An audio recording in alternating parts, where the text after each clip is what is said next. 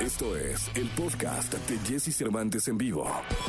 Toda la información del mundo del espectáculo con Gil Barrera, con Jesse Cervantes en vivo. Es viernes, viernes 6 de agosto del año 2021 y nada me da más gusto que saludar esta mañana al querido Gilgilillo, Gilgilillo, Gilgilín, el hombre espectáculo de México. Mi querido Gilgilillo, ¿qué nos cuentas en este viernes, casi fin de semana? Oye, van a decir que como doy lata, pero los ratings de esta semana estuvieron favorables para la desalmada, mi Jessy. 3 millones 900 mil promedio. Eso quiere decir que, que, que- que alcanzó los cuatro, pero por ejemplo fue una racha ganadora eh, para la televisión abierta y particularmente para las producciones de Televisa La Rosa de Guadalupe, Vencer el Pasado y La Desalmada, que promediaron 3 millones 537 mil La Rosa con picos de 4 millones, más de 4 millones. Mi- Cuas- eh, 4 millones 12 mil, vencer el pasado con picos de 4 millones 76 mil y bueno, la desarmada con picos de 3 millones 970. O sea que fue eh, eh, para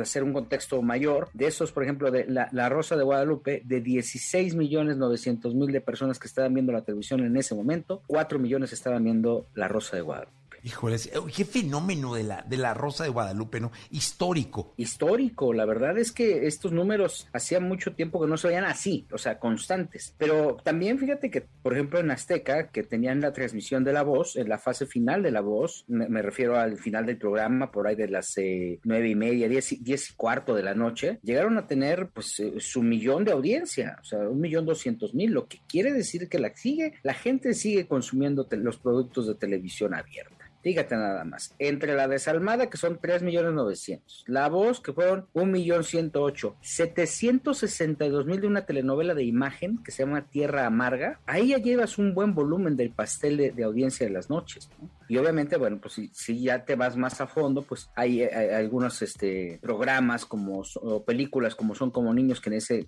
me estoy retomando un día como referencia, el del miércoles, y, y la verdad es que el pastel sigue, sigue partiéndose en la televisión abierta. Más de Parecería 5 que millones, no, ¿no? En total. Sí, sí, sí, sí, toda esa gente viendo televisión, creo que al final es un, un- un referente claro de que el entretenimiento gratuito, por ponerlo con, en- con comillas y subrayado, este, pues tampoco va a pasar de moda y va a seguir vigente, ¿no? Sí, la novela ahí fuerte, La Rosa de Guadalupe, son los grandes clásicos. El formato de la novela y La Rosa de Guadalupe también. Y bueno, la voz que, que por ahí marca. Eh, bien, bien por la tele, lo hemos venido recalcando en este programa. Qué bueno que el mexicano se sigue divirtiendo con la tele abierta. Sí, sí, sí, la idea es esa, la idea es que, que, pues digo, que encuentren modelos de entretenimiento ante tanta noticia tan amarga que tenemos todos los días y ahora con este pico de pandemia otra vez, este, pues yo creo que lo que tenemos que hacer es apagar un poquito las neuronas en el mejor de los sentidos y tratar de, de nadar de muertito y distraernos para que esto no nos afecte tanto, ¿no? Y cuidarnos todo el tiempo, Gilillo. Muchas gracias. Hasta el próximo lunes. Y Jessy, muy buenos días a todos. Buenos días.